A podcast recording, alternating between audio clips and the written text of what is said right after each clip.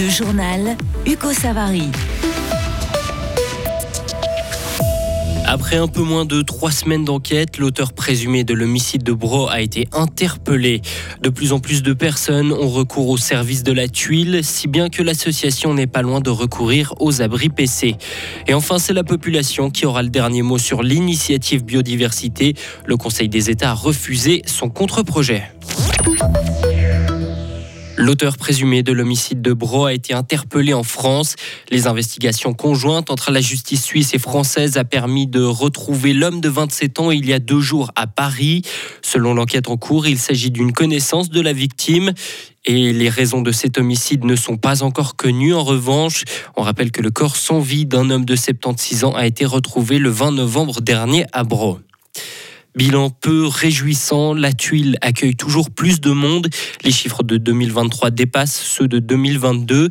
Certaines nuits, le nombre de personnes accueillies a même dépassé le nombre de lits disponibles. Le centre d'hébergement d'urgence a dû trouver des solutions. On fait le point sur la situation avec Léo Martinetti. L'an passé, la barre des 600 personnes accueillies par la tuile a été dépassée, un chiffre record qui sera battu cette année. Les raisons qui mènent les gens à venir frapper à la porte du centre d'accueil de nuit sont difficiles à définir, mais le directeur de la tuile, Eric Mullener, a tout de même quelques pistes. On a une hausse démographique qui est constante, ça, c'est la première cause.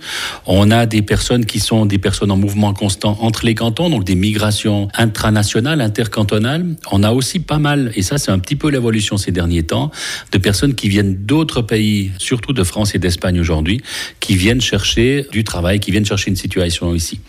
Donc, on arrive toujours à, à dépanner ces personnes-là. Il faut rappeler que la tuile est ouverte à tout le monde. Encore aujourd'hui, toute personne qui sonne à la porte est accueillie. Il est important de préciser que les personnes issues du canton de Fribourg ont droit à 270 nuits par année à l'accueil d'urgence. Les personnes venant de l'extérieur du canton ont droit, elles, à un dépannage de courte durée. Et si Eric Mullener assure que la tuile peut accueillir tout le monde, est-ce qu'il craint un jour de devoir refuser quelqu'un? Ça me fait pas peur parce qu'on trouvera des solutions. Donc, euh, ce qui me fait peur, c'est au niveau de toute la résistance de nos dispositifs. Hein. Les, équipes, elles sont aussi mises à forte contribution. Par contre, des solutions, on en trouvera on sait que quand on tire la sonnette d'alarme, on est entendu et puis on trouvera des solutions. On a constamment des, euh, des, des périodes qui sont difficiles. J'en veux aussi pour preuve la période Covid, qui, qui était une année extraordinairement euh, lourde et chargée pour nous. On a trouvé des solutions. Donc voilà, on fera face. Et ces dernières semaines, la tuile a mis sur pied son dispositif d'ouverture des abris PC en cas de très forte affluence. Un système qui existe depuis une vingtaine d'années, mais qui n'a encore jamais été activé. Cette année, la Tuile organise à nouveau son traditionnel festival des soupes, une manifestation qui commence demain sur la place Piton à Fribourg. La majorité bourgeoise du Conseil des États a enterré jeudi le contre-projet à l'initiative pour la biodiversité. Elle estime qu'il faut certes faire quelque chose pour protéger la biodiversité, mais quelque chose qui soit accepté par les agriculteurs, le tourisme et les producteurs d'énergie. Le ministre de l'Environnement Albert Rochety a pourtant plaidé pour le contre-projet, mais sans succès. C'est le seul élément positif du débat selon la verte Céline Vara. Le fait qu'Albert Rochety ait plaidé en faveur de ce contre-projet démontre que le Conseil fédéral fédéral, entouré des conseillers en la matière, a compris évidemment l'enjeu primordial de sauvegarder notre biodiversité en Suisse. Ce qui est dramatique, c'est que les partis politiques derrière, à majorité de droite, n'ont pas suivi ce gouvernement dans lequel ils sont pourtant évidemment majoritaires. Quand on constate à ce point-là qu'il y a un dédain de la Chambre des États vis-à-vis -vis de cet enjeu-là, moi, je pense que c'est plutôt alarmant. Mais je pense que c'est un signal extrêmement fort que la population aujourd'hui doit reprendre la main sur cette thématique. Et ce sont donc les citoyens suisses qui diront s'il faut en faire davantage pour la biodiversité lorsque l'initiative populaire leur sera soumise, certainement en deuxième moitié de 2024. À l'étranger, de violents affrontements sont en cours dans la bande de Gaza. L'armée israélienne a resserré son étau autour des principaux centres urbains. Des dizaines de chars et de blindés sont entrés dans la vieille ville de Gaza et plusieurs combattants du Hamas ont également été tués dans la grande ville de Khan Younes. Le bilan des victimes dépasse désormais les 16 200 personnes.